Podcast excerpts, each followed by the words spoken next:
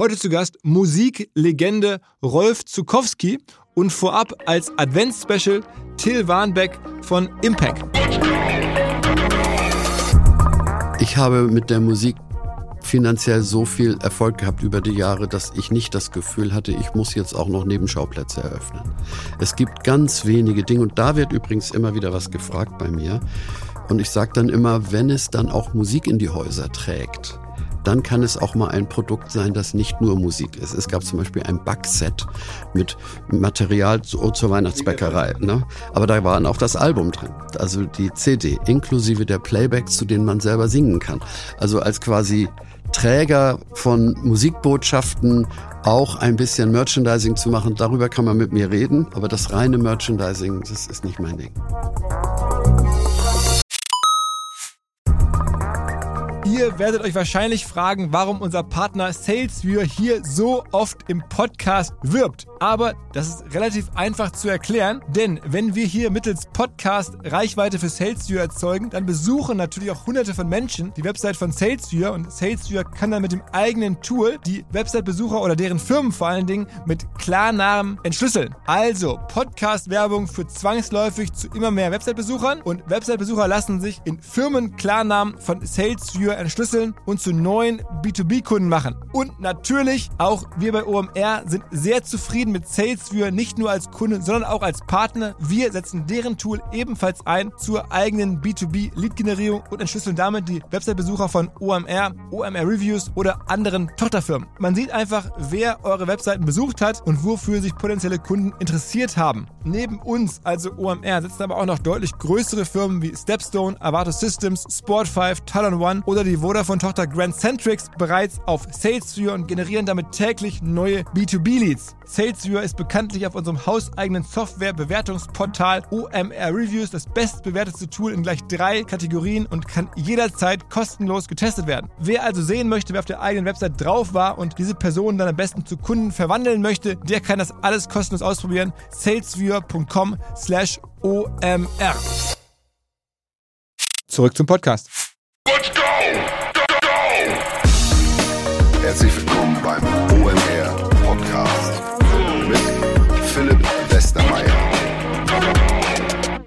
Es folgt heute ziemlich sicher die letzte musikthematische OMR-Podcast-Folge für das Jahr 2023. Nach Shireen und Raff kürzlich kommt jetzt also Rolf. Ich gebe zu, es ist das ganz andere Ende des Musikbranchenspektrums, aber auch eine Legende. Der Rolf, eine riesige Zielgruppe. Er ist extrem erfolgreich mit seiner Musik, lange nicht so erfolgreich, wie er sein könnte. Er verzichtet bewusst auf sehr viel Geld, hat es auch nicht besonders geschätzt, als ich ihn nach Geld gefragt habe. Ich habe es trotzdem halt kurz probiert. Am Ende geht es ihm wirklich wirklich um die Kunst, das kann man erkennen. Und es geht ihm auch darum, diese Kunst zu distribuieren. Er kennt sich erstaunlich gut aus mit den verschiedensten Plattformen, mit TikTok und Instagram. Er weiß genau, wie das funktioniert, was man dort tun muss, um halt Menschen zu erreichen, insbesondere natürlich mit seiner eigenen Musik.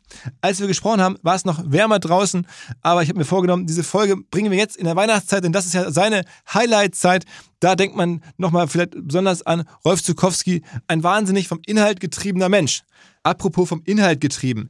Wir haben uns überlegt, wir starten jetzt an den Adventssonntagen, also ab heute, wer die Folge am ersten Adventssonntag hört, jedenfalls an den vier Sonntagsfolgen im Dezember 23 fangen wir an, in den ersten Minuten des Podcasts Menschen vorzustellen, die sich besonders inhaltlich engagieren, die Dinge tun, die größer sind als Geld verdienen, die zum Teil ihre gut bezahlten Jobs aufgegeben haben, um was anderes zu machen, um die Welt tatsächlich, das klingt so ein bisschen kitschig, aber so ist es wohl, besser zu machen.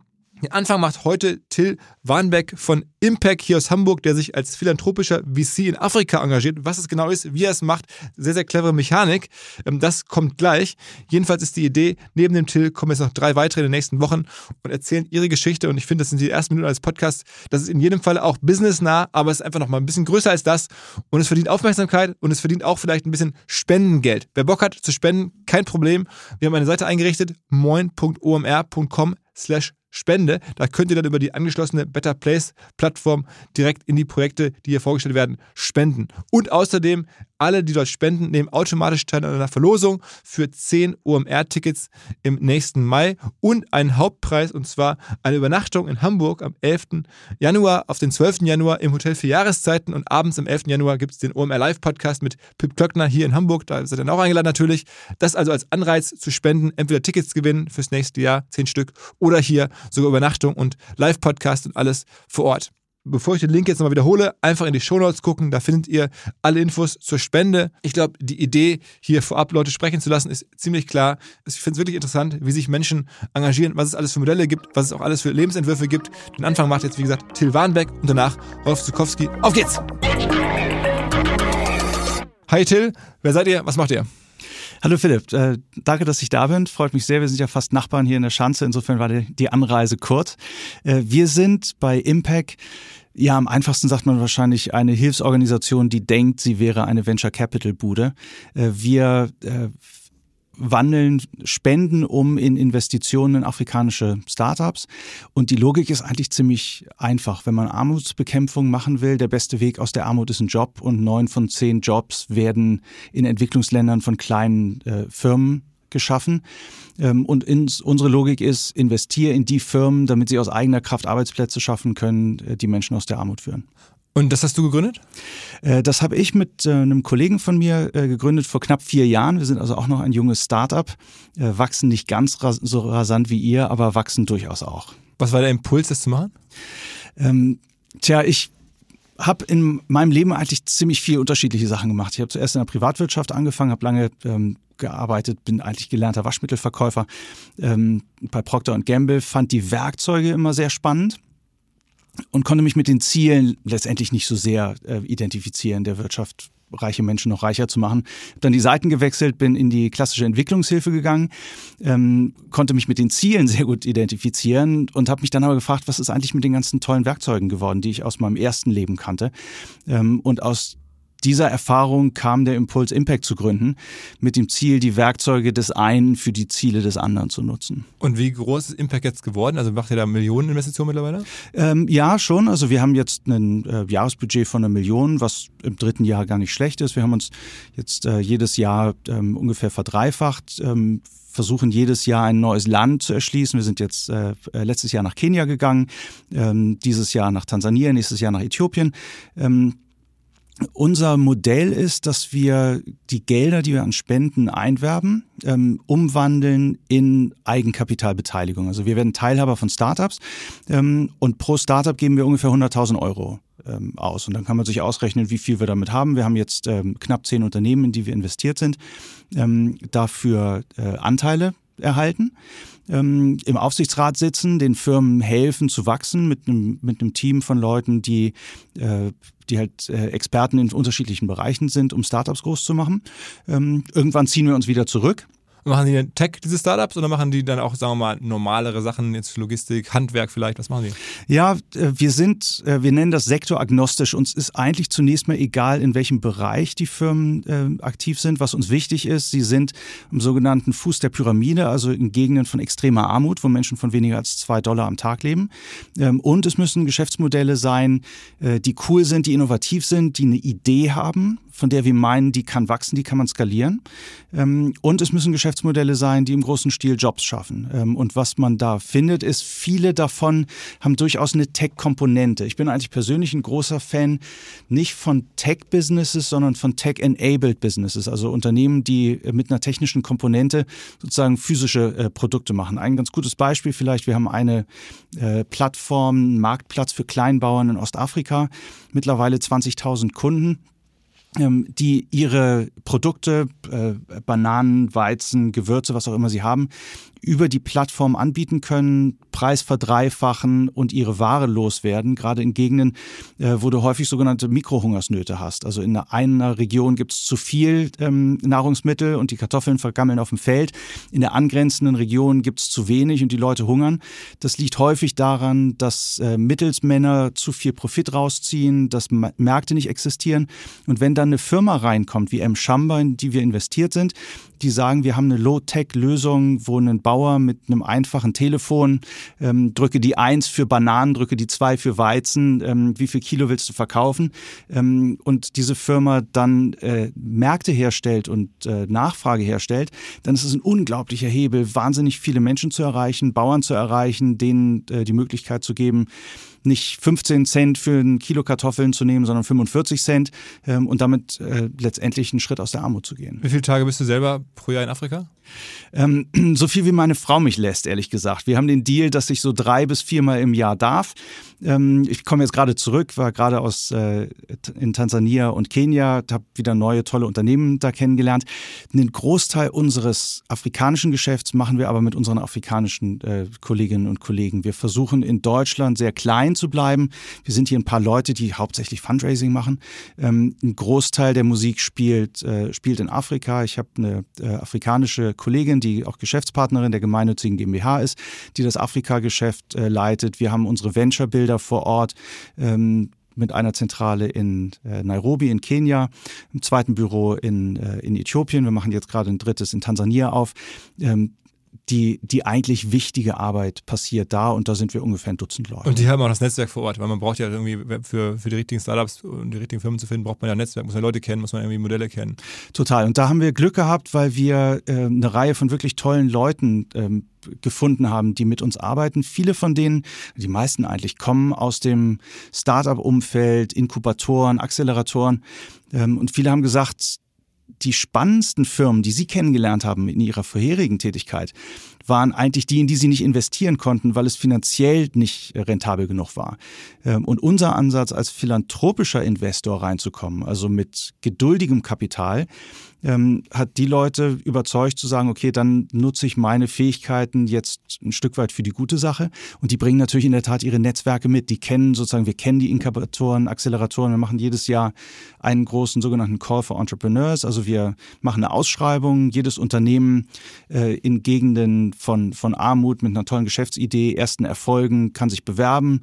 Wir gehen dann von 200 Bewerbungen zunächst mal auf 100 intern, haben eine afrikanische Jury, die dann irgendwie auf 20 Aber runtergeht. so viel Aktivität gibt es da. Also das hört sich ja schon auch nach einer sehr belebten Szene dort an. Also wenn du sagst, da gibt es so viele Bewerber, dann gibt es ja auch erstmal so viele Unternehmer vor Ort. Das war mir gar nicht so klar. Ähm, es gibt keine Region auf der Welt, wo es mehr Unternehmer und Unternehmerinnen gibt als Afrika südlich der Sahara. Auch ein bisschen ähm, natürlich aus der Not heraus. Das ist zum Großteil aus der Not heraus, weil es wenig formale Beschäftigung gibt. Ähm, also insofern ähm, und viele von den Unternehmen, muss man auch sagen, sind kleine Ein-Mann-Betriebe. Es gibt eine unglaublich wachsende und, äh, wie sagt man, pulsierende Start-up-Szene. Ähm, an Ideen mangelt es nicht. Es gibt äh, wahnsinnig viele tolle Unternehmen. Die haben alle eigentlich das gleiche Problem, die kommen nicht an Geld. Ähm, es gibt Risikokapital, das fließt nach Afrika, ungefähr zwei Prozent des weltweiten Kapitals. Das kriegst du eigentlich nur, wenn du ein Fintech in Nigeria bist und dann idealerweise noch von einem Mann gegründet und wenn es ein weißer Mann ist, der sozusagen als Expert in Nigeria lebt, noch leichter. Wenn du eine Frau bist auf dem Land mit einer coolen Geschäftsidee, kommst du nicht an Geld. Und Nigeria das ist, das ist Problem. der Nummer eins Markt in Afrika. Ich hätte immer gedacht, Ruanda soll so boomen. Ähm, also wenn man die Größe anguckt, ist es Nigeria, ähm, Ägypten, äh, Kenia und Südafrika. Das sind die großen afrikanischen Märkte. Ähm, wenn du dir Wachstum anguckst, dann äh, bist du in Ländern wie Äthiopien oder auch Ruanda. Ruanda ist natürlich wahnsinnig klein. Ähm, also du hast. Man muss äh, ein bisschen die Schweiz sein. Das muss ja mittlerweile, man kennt es ja in Deutschland nur so aus den Schlagzeilen von vor ein paar Jahren, dass da Hutu und Tutsi und so Kriege waren. Also zumindest was bei mir so angekommen ist. Aber jetzt ähm, höre ich immer wieder von Leuten, die sagen, das ist total entwickelt, das ist äh, also wirklich muss total modern sein. Ja, Ruanda ist eine Entwicklungsdiktatur. Ähm, äh, der Präsident Kagame hat es geschafft, nach dem Völkermord der Hutu gegen die, die Tutsi gegen Hutu eigentlich das Land zu befrieden. Ähm, die zahlen einen recht hohen Preis, was sozusagen politische Freiheiten angeht, ähm, aber kriegen dafür in der Tat ordentliche Entwicklung. Ich war jetzt vor einigen Jahren bin ich vom Kongo nach Ruanda gefahren, äh, lustigerweise auf der äh, sozusagen die Route Nationale 4, die Bundesstraße 4 im Kongo führte über oder wurde zur Route Nationale 4, Bundesstraße 4 ähm, in Ruanda. Ähm, Im Kongo ähm, bin ich gefahren, riesengroße Schlaglöcher und irgendwie 20 Jungs haben versucht, äh, so ein LKW aus dem Schlagloch rauszu, äh, rauszuschieben. Fährst über die Grenze, hast asphaltierte Straßen mit Straßenbeleuchtung, ähm, Schulen, äh, wesentlich bessere Ernährungssituationen, aber eben auch alle 10 Kilometer ein Gefängnis äh, an der Straße, wo du denkst, okay, die Botschaft ist ziemlich eindeutig. Ruanda ist ein, äh, eigentlich ein, ein Land, äh, was gut ist. Es gibt einen Ease of Doing Business äh, Index, der jedes Jahr guckt, wo ist es am einfachsten Geschäfte zu machen. Äh, auf dem afrikanischen Kontinent ist Ruanda an Platz zwei. Ähm, aber es ist ähm, Und durchaus ist Südafrika? Äh, Mauretanien. Ah, okay. okay. Ähm, also sehr klein. Ja. Ähm, und äh, aus unserer Sicht sind die spannenden Märkte aber die, wo es schwieriger ist. Tansania, ich glaube, keine Ahnung, Rang 138 oder so.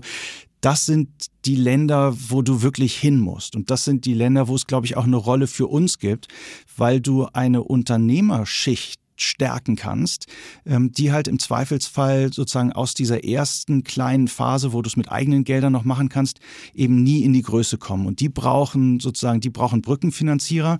Kommerziell rentiert sich das noch nicht. Es wird doch keine Exits geben in dem Sinne. Also es ist jetzt ja kein IPO-Markt oder keine, weiß ich nicht, Private Equities, die dann da irgendwie kaufen oder so. Das ist jetzt irgendwie, es ist nicht exit-orientiert offensichtlich. Also in der Tat ist der, der Exit-Markt in Afrika schwach, was auch einer der Gründe ist, warum die kommerziellen Kapitalgeber da noch nicht reingehen. Äh, es gibt ein paar Exits, es gibt ein paar Unicorns, das ist halt, halt häufig wieder die Fintechs aus Nigeria. Ähm, der Exit-Markt in Afrika sind äh, sehr, sehr viele Management-Buyouts, äh, Founder Buybacks, du hast ein bisschen MA, was wiederum ein weiteres Argument ist, warum wir dieses äh, Geschäft philanthropisch betreiben. Also unser Ansatz ist, ja, wir verkaufen, wir wollen das Geld zurück, aber nicht für uns, wir machen keinen Profit, ähm, sondern um das Geld in die nächste Generation zu stecken von Startups. Ähm, und da kriegst du nicht fünf bis zehnmal äh, so viel raus, wie du reingesteckt hast. Aber wenn du das Geld zurückkriegst, was du reingesteckt hast, bist du aus Sicht einer Hilfsorganisation natürlich total super aufgestellt. Denn mit dem Geld hast du was erreicht und du hast es nach wie vor, um die nächste Generation zu finanzieren. Und wie finanziert ihr euch? Also wer darf sich jetzt bei euch hier melden von den Menschen, die das hier vielleicht hören?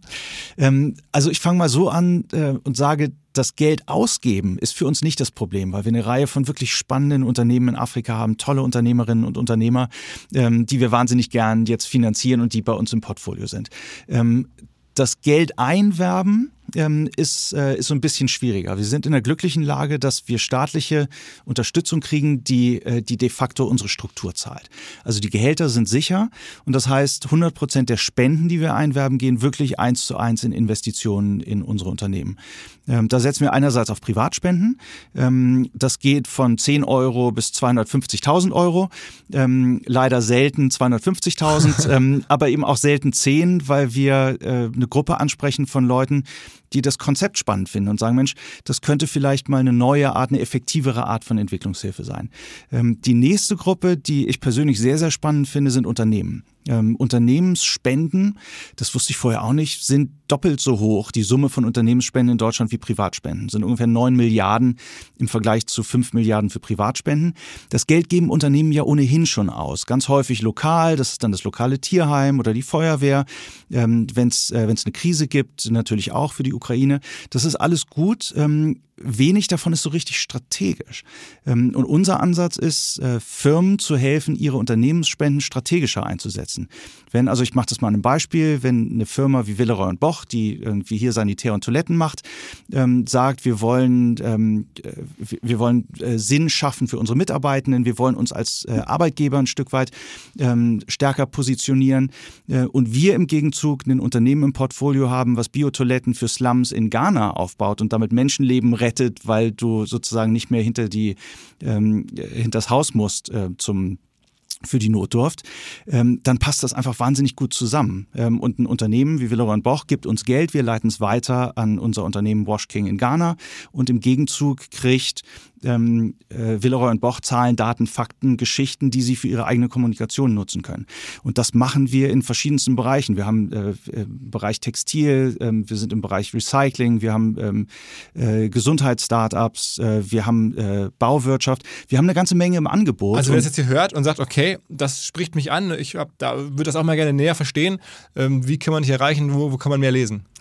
Ähm, also erste Möglichkeit ist, folgt uns bei LinkedIn, ähm, Impact. Also Impact, I-M-P-A-C-C, ne? Genau. .de. Punkt, org. Punkt org. Punkt genau. Okay. Impact.org. Impact. Genau.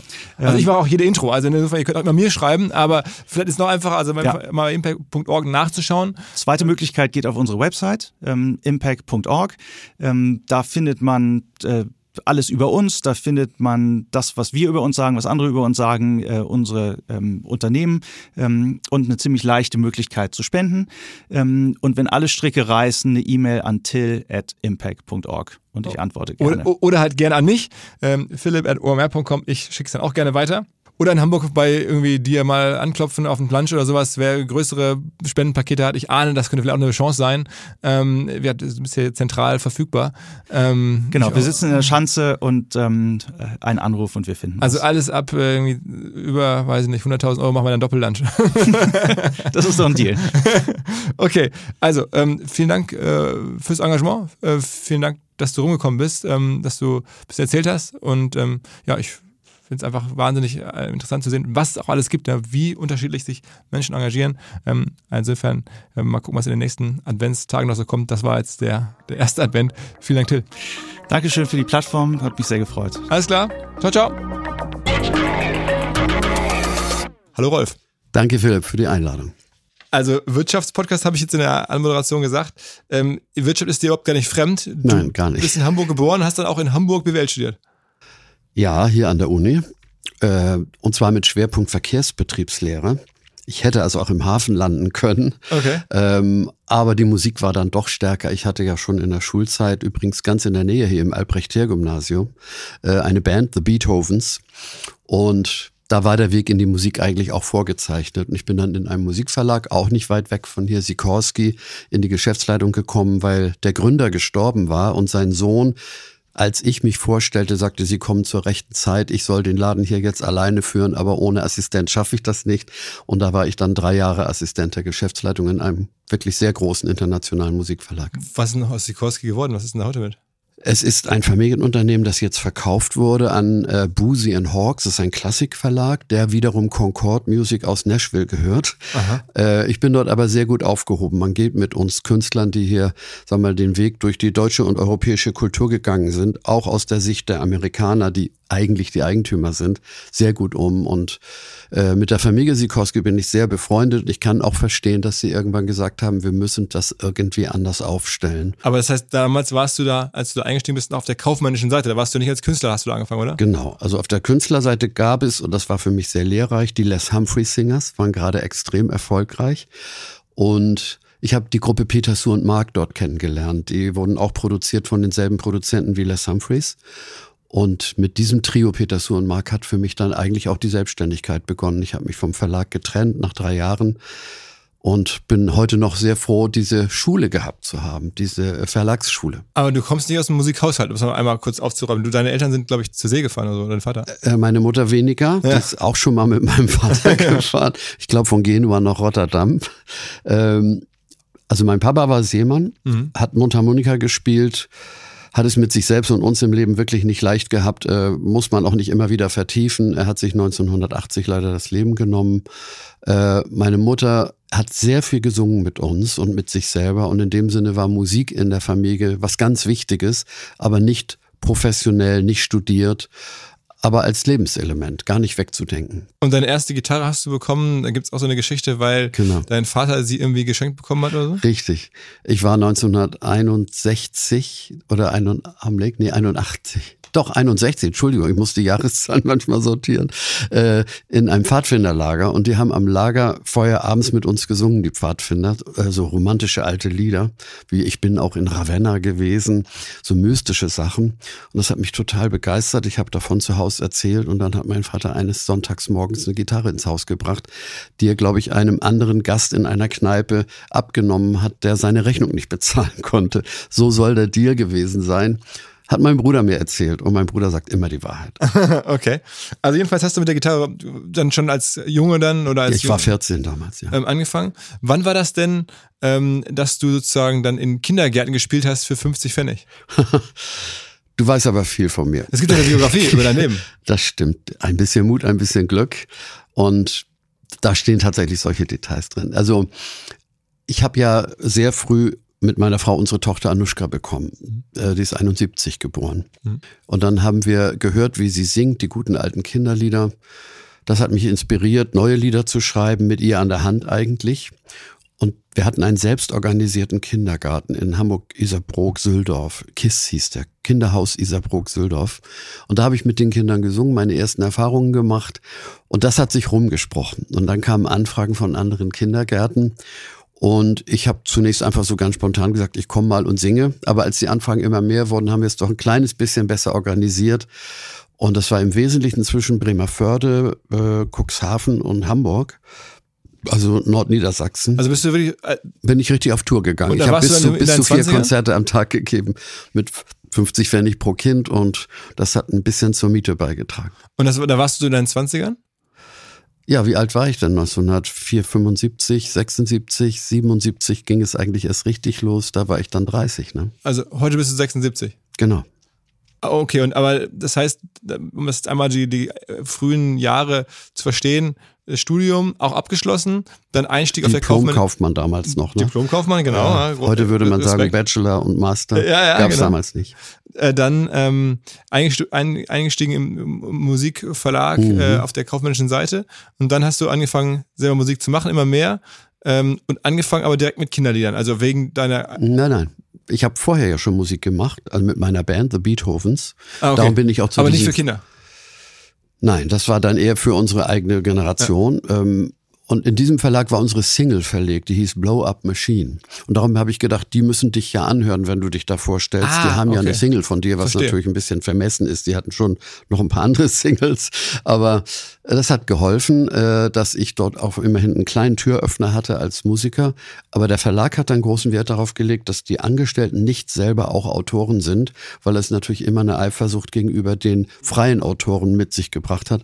Ich habe mich dann auch wirklich die drei Jahre weitestgehend zurückgehalten, habe einiges geschrieben, aber nicht veröffentlicht und habe dann, als ich dort äh, aufgehört habe, 1975, 76 war das, äh, dieses Trio aus der Schweiz gehabt, Peter Su und Mark, kennengelernt.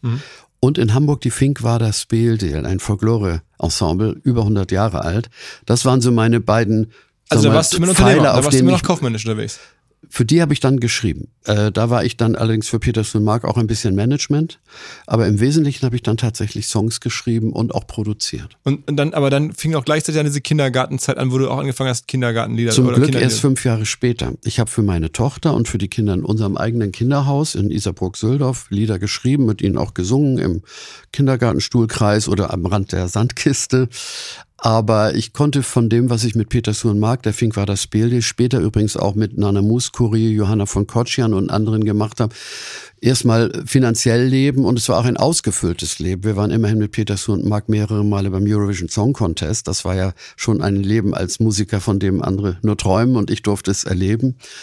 Aber als diese Gruppe sich trennte 1981, Peter Sun Mark haben 81 den vierten Platz beim Eurovision Song Contest äh, belegt mit dem Song Io Sensate.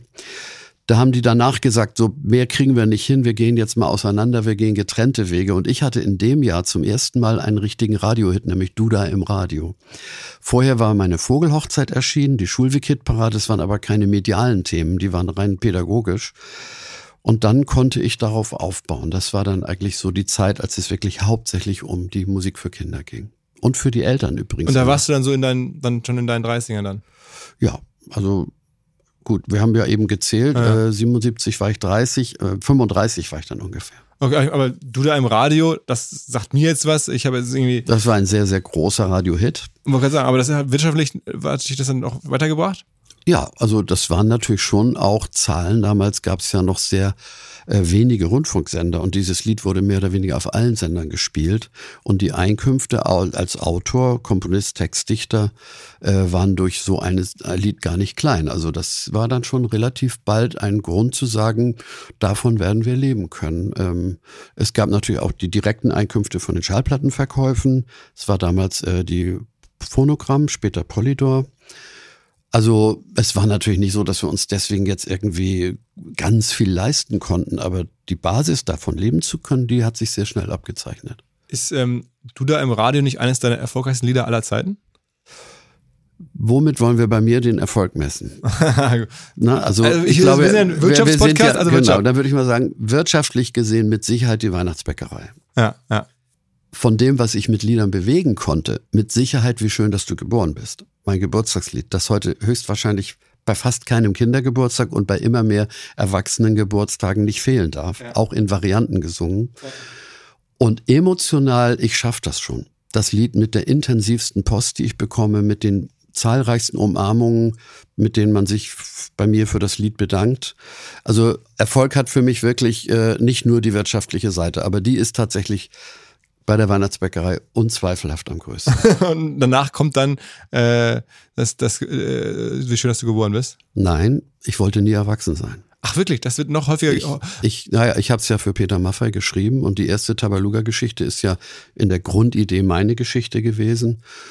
Das ist auch immer noch ein Lied, das sehr, sehr viel im Radio läuft, aber das Radio verändert sich. Also ihr seid in einem Wirtschaftspodcast, die Medienlandschaft verändert sich, ja. die Hörgewohnheiten, die Fernsehgewohnheiten verändern sich. Die Leute sind heute viel mehr, die jüngeren Leute und übrigens auch immer mehr ältere, am Streamen. Ja. Und der Rundfunk kämpft um Aufmerksamkeit. Und das heißt, man macht sich Gedanken, wie kriegen wir die Quote zustande, wie kriegen wir ein Publikum als Stammpublikum oder behalten es. Und darum gibt es heute immer weniger Sender, die solche Lieder spielen, wie die beiden, von denen ich eben besprochen habe. Also du da im Radio und ich wollte nie erwachsen sein, ist heute was Kleines. Die Streaming-Zahlen sind was Großes. Oh, okay, aber werden die, diese Lieder nicht viel gestreamt? Ich hätte jetzt getippt, dass viele Eltern das irgendwie streamen auch oder so. Ja, ich sag ja, die Streaming-Zahlen sind was Großes. Genau, okay. Also, aber, aber im Radio gibt es immer weniger Sender, die diese Art von Liedern spielen. Äh, klar, klar, klar. Aber ähm, also können wir gleich hin. Erstmal nochmal die Frage, ähm, wie sehr bist denn du überhaupt wirtschaftlich getrieben gewesen zu der, der damaligen Zeit? Also ich meine, ein BWL-Studium, dann weiß man ja schon, dann denkt man über, über Zahlen nach, hat einen kaufmännischen äh, Sinn. Äh, trotzdem hast du dann die Sachen gemacht, die dir Spaß machen, hast ein ausgefülltes Leben gehabt, Nana Muskuri, Künstler ähm, mhm. mitentwickelt und unterstützt. Wie wirtschaftlich war das? Also wie, oder wie geldgetrieben warst du jemals? Also es wäre gelogen, wenn ich nicht geldgetrieben gewesen wäre, aber es musste nie zu viel sein oder über das hinausgehen, was man zum Leben braucht. Mhm. Ich hatte nie irgendwie im Kopf, ich brauche eine Yacht im Mittelmeer oder äh, eine Villa in St. Moritz oder irgend sowas. Solche Träume habe ich überhaupt nie gehabt. Äh, aber was für mich das Studium geprägt hat, waren zwei wesentliche Dinge. Entscheidungsorientiertheit. Als Kaufmann muss man immer wieder Entscheidungen treffen. Und man muss dann diese Entscheidungen auch durchstehen oder aus ihnen lernen, wenn es unkluge Entscheidungen waren. Das ist die eine Sache. Äh, das andere ist, dass man sich organisieren muss dass man nicht einfach so loslegen kann. Wenn man einen Betrieb führt oder auch ein kleines Musikwirtschaftsunternehmen, Musikverlag oder Musikproduktion, sich gut zu organisieren, damit das Kreative nicht irgendwie im freien Raum stattfindet, sondern Fundament hat und Perspektive hat. Diese beiden Aspekte, die verdanke ich vor allem meinem Studium. Ich bin ja nie in Richtung Buchhaltung oder sonst was abgedriftet. Zahlen spielen natürlich bei mir schon eine Rolle. Ich muss auch Steuererklärungen machen und so weiter. Aber das Wesentliche war tatsächlich sei dir klar, du musst Entscheidungen treffen und sei dir klar, du musst dich gut organisieren. Und das konnte ich dann, glaube ich, relativ bald wirklich ganz gut, bis heute. Du hast ja auch so, so Marketing-Stunts, würde man heutzutage sagen, gemacht. Irgendwie, damals gibt es so eine Geschichte aus Bananenschalen, Haschisch versucht Nein, zu produzieren. Habe ich nicht gemacht. Muss ich wirklich ganz klar korrigieren. Wir hatten einen etwas fragwürdigen Manager, der sehr auf St. Pauli zu Hause war, der unsere Band The Beethovens voranbringen konnte. Und er hat sich crazy Geschichten ausgedacht. Zum Beispiel geht doch mal an den Elbstrand und versucht durch Bananenschalen, die ihr grillt oder brennt, äh, Haschisch zu produzieren. Und das ist dann tatsächlich, so war die Presse damals auch äh, ver verwertet worden. Aber es hat natürlich uns überhaupt nicht vorangebracht. Und wir hatten diesen Manager auch wirklich nicht sehr lange, weil diese skurrilen Ideen überhaupt nicht zu uns passten. Aber der äh, nächste Versuch, äh, du hast trotzdem ähm, auch damals schon scheinbar verstanden, dass man irgendwie Aufmerksamkeit braucht. Kann ich zumindest so, oder versuche ich so, oder lese ich so in der Rückschau. Also nicht nur die Bananenschalen-Aktion, sondern ihr habt den, äh, diese Schulweg-Hitparade, die ja. du auch rausgebracht hast, also als Kinderlied, äh, ähm, dann mit Hilfe von Bildzeitung und ADAC versucht, irgendwie so Vertriebskooperationen zu schließen. Also es ist mhm. schon sehr geschäftstüchtig. Überhaupt nicht. Das wirkt nur so, weil, okay. ihr, weil ihr so denkt. Ich, okay. ich, musste, ich muss dir die Geschichte erzählen, damit du siehst, wie, wie ich ticke. Ich habe diese Lieder geschrieben mit meiner Tochter an der Hand und auf der Fahrt zum Kindergarten. Es war mir ganz wichtig, dass die Kinder sehr positiv motiviert sind in Sachen Verkehrssicherheit. Dass das durch gesungene Regeln und nicht durch äh, Zeigefinger wirklich tief in die Kinder reingeht, dass man gewisse Dinge tun muss, damit man da heil durchkommt. Was wir Erwachsenen an Verkehr veranstalten für die Kinder, ist ja jeden Tag brandgefährlich. Das war meine Hauptmotivation. Ich hatte in der Schule meiner Tochter, die Gorch-Fock-Schule in Blankenese, einen Verkehrslehrer, den habe ich letzt vor zwei Wochen wieder getroffen übrigens, Eckehard Eichberg. Der hat mir geholfen, diese Ideen, die ich hatte, rein pädagogisch sehr auf den Punkt zu bringen, dass sie standhalten gegenüber kritischen Rückfragen, ob diese Lieder für den Unterricht zum Beispiel geeignet sind und ob man sich darauf verlassen kann, dass die Botschaften der Lieder wirklich richtig sind. Mit diesen Liedern habe ich dann eine Zeit lang im Kindergarten, auch in unserer Grundschule gesungen. Und dann habe ich gedacht, das wäre doch ein schönes Thema für eine Schallplatte. Ich hatte schon meine Vogelhochzeit veröffentlicht. Ich habe bei der Firma, die die Vogelhochzeit veröffentlicht hat, Phonogramm, diese Schulwikit-Paradenlieder vorgestellt und die haben gesagt, ja, das ist sehr pädagogisch, das wird wahrscheinlich keiner hören wollen. Aber wenn Sie dran glauben, dann tragen Sie mal die Hälfte der Produktionskosten und wir übernehmen die andere Hälfte. Und wir haben über ungefähr 20.000 Euro auf jeder Seite geredet, glaube ich. Das waren damals mhm. so die Budgets, 40.000 Mark für nicht Euro. Ne? Äh, und das hatte ich nicht und das wollte ich auch nicht irgendwie mir leihen. Aber es war mehr oder weniger Zufall oder Fügung, dass der Chefredakteur der Bildzeitung damals Peter Bartels angekündigt wurde in der aktuellen Schaubude, damals eine sehr beliebte Fernsehsendung hier im Norden vom NDR, dass er die Aktion Ein Herz für Kinder vorstellen würde. Eine Verkehrssicherheitskampagne mit Bild, dem Deutschen Verkehrssicherheitsrat, der Deutschen Verkehrswacht und dem ADAC. Das heißt, die haben sich alle zusammengetan und ich musste eine sehr traurige Zahl nennen. Wir haben damals über 2000 tote Kinder in jedem Jahr gehabt in der alten Bundesrepublik und es hieß von allen Seiten, das darf so nicht bleiben.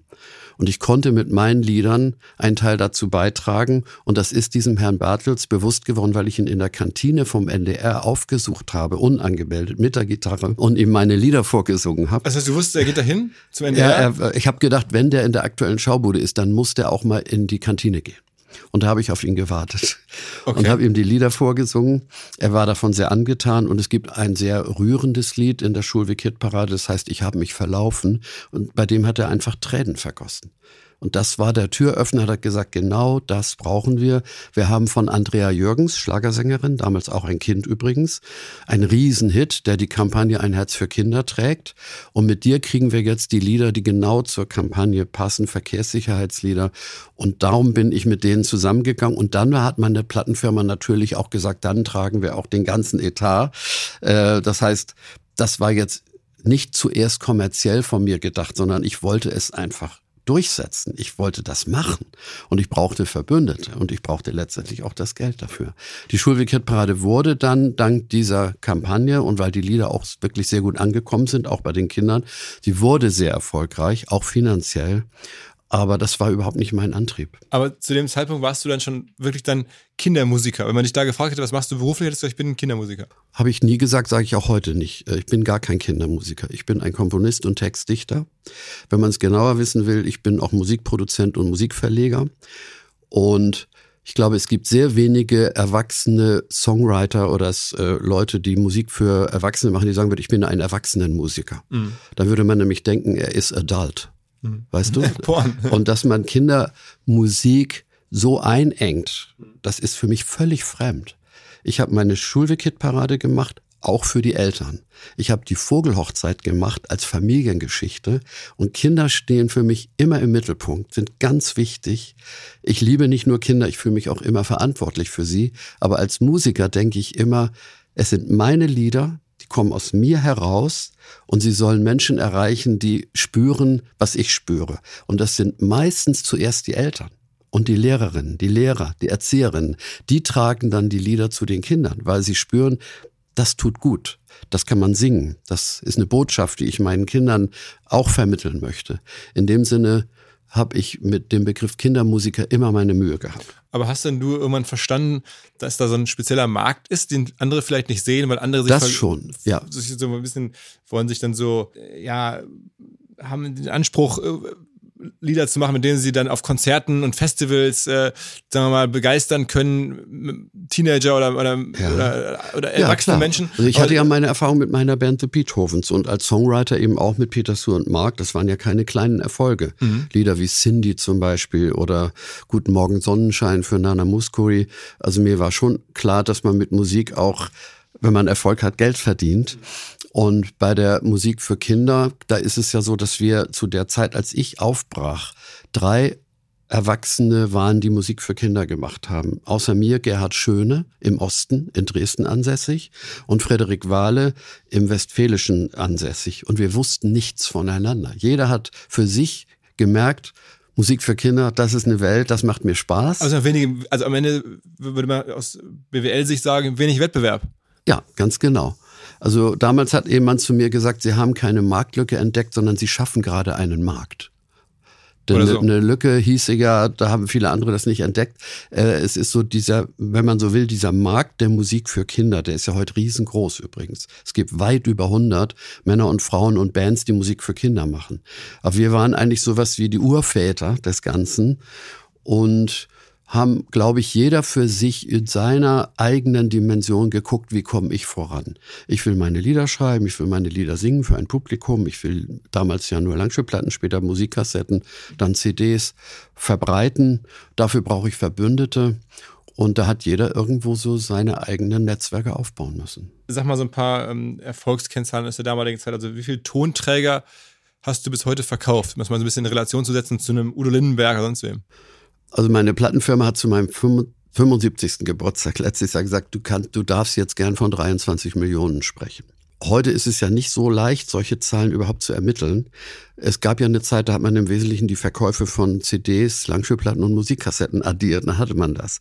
Heute ist ja der wesentliche Umsatz das Streaming. Das heißt, man braucht immer Umrechnungsschlüssel. Und das Streaming hat in den letzten drei Jahren dermaßen zugenommen, dass meine Plattenfirma heute vielleicht schon wieder von anderen Zahlen reden würde. Ich kenne nur diese Umrechnungsschlüssel überhaupt nicht. Darum kann ich, glaube ich, guten Gewissens von den 23 Millionen sprechen. Und das war letztes Jahr, glaube ich, die offizielle Zahl. Und ordne mal ein, andere Musiker, die man vielleicht irgendwie kennt als. Das kann ich nicht. Aber du kannst bei Wikipedia und anderen lesen, dass es nur sehr, sehr wenige gibt, die ähnliche Zahlen verkauft haben. Es sei denn über Deutschland hinaus. Ich ja. rede ja nur von dem deutschsprachigen Raum. Ja, klar. Also also es gibt natürlich Leute wie Nana Muskuri, die haben, was weiß ich, weltweit vielleicht 50, 60 Millionen verkauft oder so. Aber diese Zahlen von den anderen kenne ich nicht. Sie interessieren mich auch ehrlich gesagt überhaupt nicht, weil ich mich nicht über Zahlen mit anderen vergleiche. Also mich schon. Ich gucke jetzt mal ja, klar, gerade hier, Job, ne? Äh, genau, ich gucke jetzt mal gerade hier live in, in den Wikipedia-Eintrag von Udo Lindenberg, weil es mich doch interessiert, was dabei es, rauskommt es gibt ja auch einen Eintrag Bestverkauf, Kauf der Alben oder sowas. Dann siehst du, glaube ich, eine, eine Chartliste oder so.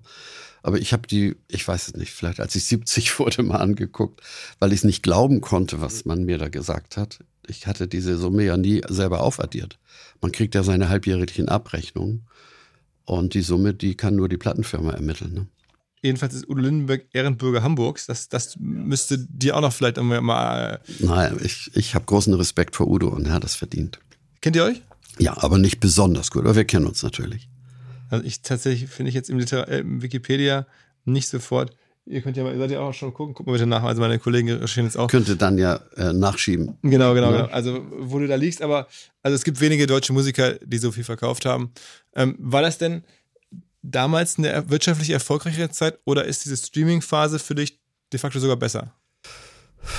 Ich hätte nie gedacht, dass ich auf meine, ich sag das jetzt mal, alten Tage noch so präsent sein kann.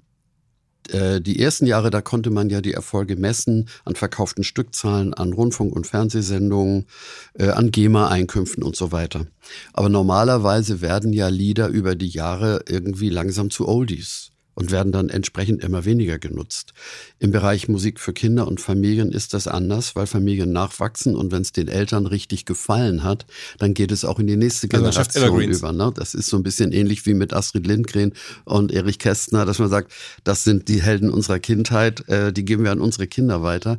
Nur man hat ja die alten Tonträger in der Regel im Haus. Na, viele haben ja auch immer noch einen Plattenspieler und Vinyl ist ja sogar ein bisschen im Kommen und CDs halten sich sehr lange und darum hätte ich nie gedacht, dass dieser Generationeneffekt wirtschaftlich immer noch spürbar ist. Habe immer gedacht, okay, das ist mir ein emotionaler Effekt. Du hörst von Leuten, wir singen deine Lieder immer noch und immer wieder und das höre ich natürlich mit Herzklopfen.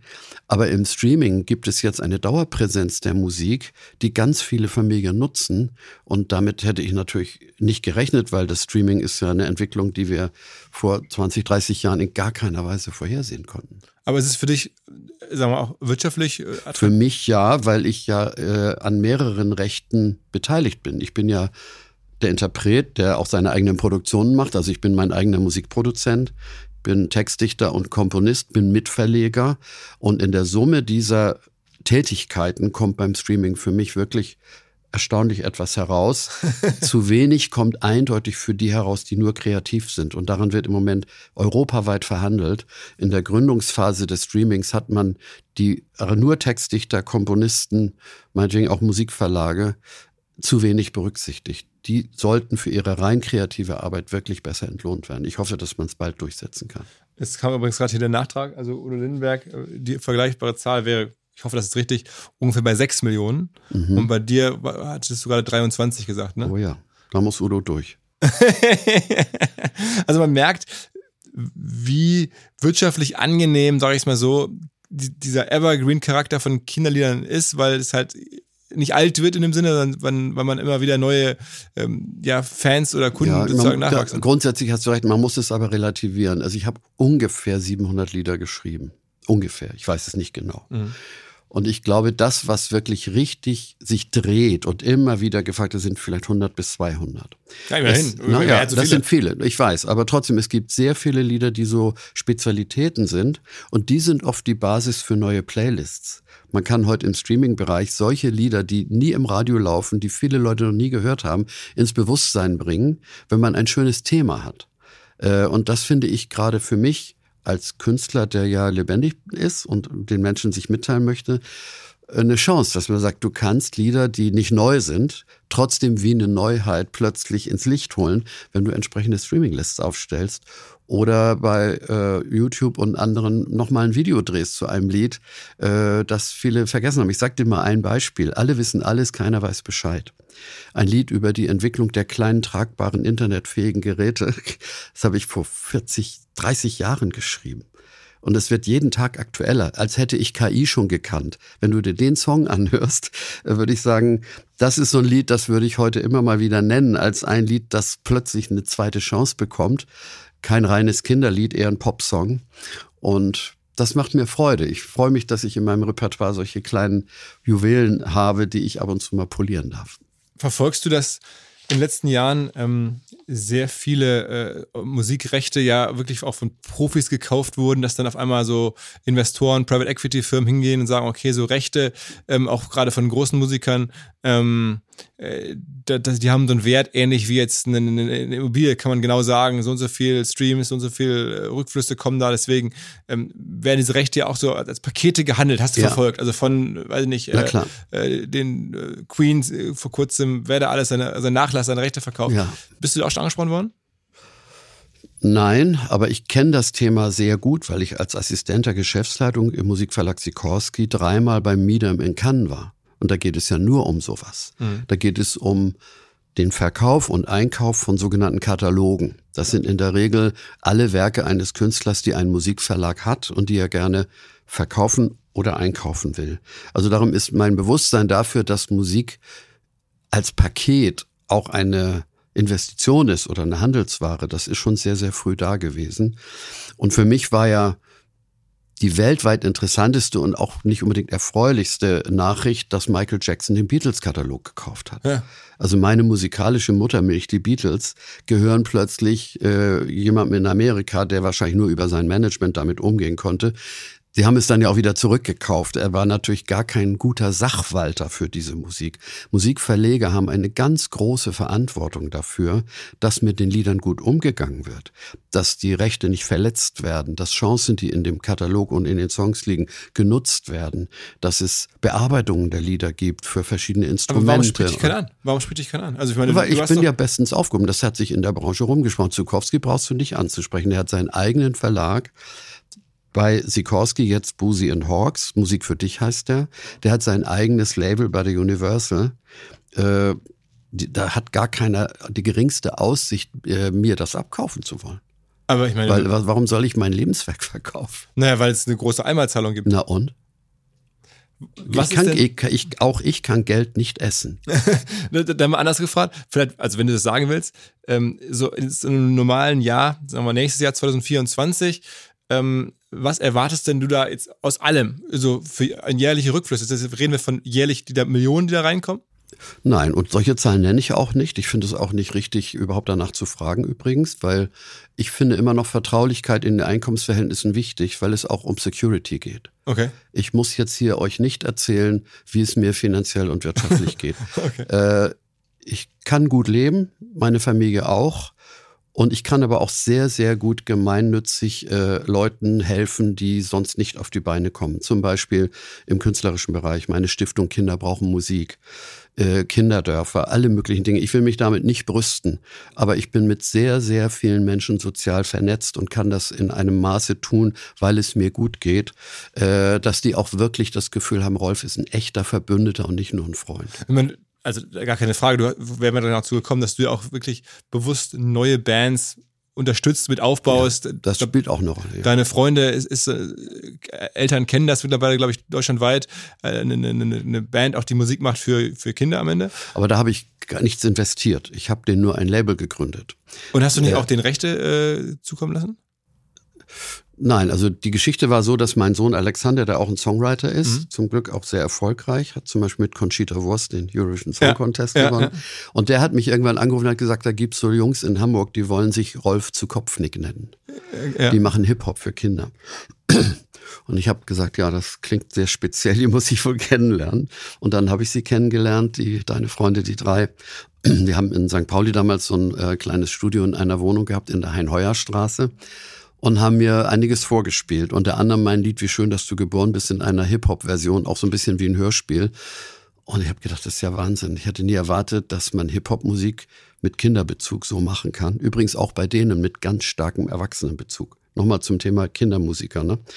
Der Erfolg hat sehr viel damit zu tun, dass Erwachsene das so gut finden. Und Kinder finden Also die das Eltern? auch sehr gut. Ja, die Eltern. In der Regel die Eltern, aber auch die Pädagogen übrigens. Damals habe ich dann gesagt, ich glaube, ich muss mit meiner Plattenfirma reden, dass wir ein neues Label gründen, denn eure Musik passt nicht auf mein Label. Ihr seid einfach so innovativ. Wir brauchen ein Label, das nur ganz innovative Musik äh, veröffentlicht. Und das haben wir gemacht. Das heißt nochmal. Und auf dem Label sind jetzt deine Freunde. Ich habe da finanziell nichts investiert. Sie sind inzwischen auch eigenständig. Übrigens nach drei oder ich glaube vier Alben haben sie gesagt, wir machen jetzt unseren eigenen Laden.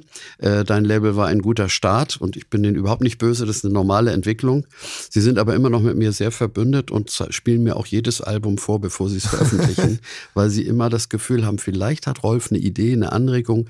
Sicherlich habe ich auch immer sehr viel Ermutigung, weil es einfach klasse ist, was sie machen. Aber es kam auch schon vor, dass ich Kleinigkeiten genannt habe, über die sie vielleicht nochmal nachdenken sollten. Die gehen ja mittlerweile auf, also ich weiß es, weil ich vor kurzem auf einem Konzert von denen war, Ja. äh, im, im Hamburger Stadtpark. Genau, also da haben sie sogar mehrere Konzerte gegeben. Ne? also die sind auch eine Liveband sozusagen. Absolut, die sind erfolgreicher als alles andere, was vorher für Kinder auf der Bühne war. Und äh, war, Auch denn, als ich übrigens. war denn live für dich irgendwie ein Thema, also über all die Jahre? Ja, na klar. Das war ganz, ganz elementar. Ich habe ja tausende von Kon- Konzerten gegeben. Auch große Tourneen gemacht mit unterschiedlichen Schwerpunkten.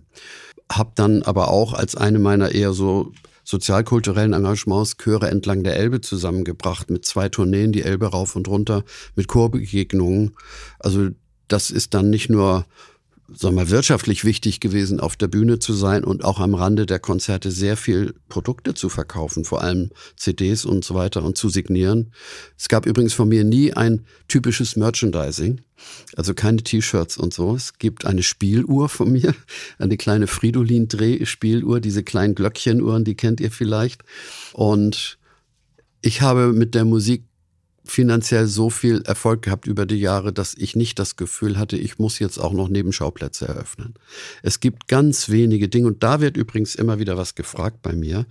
Und ich sage dann immer, wenn es dann auch Musik in die Häuser trägt, dann kann es auch mal ein Produkt sein, das nicht nur Musik ist. Es gab zum Beispiel ein Backset mit Material zu, zur Wegen der Weihnachtsbäckerei. Ne? Aber da war auch das Album drin, also die CD, inklusive der Playbacks, zu denen man selber singen kann.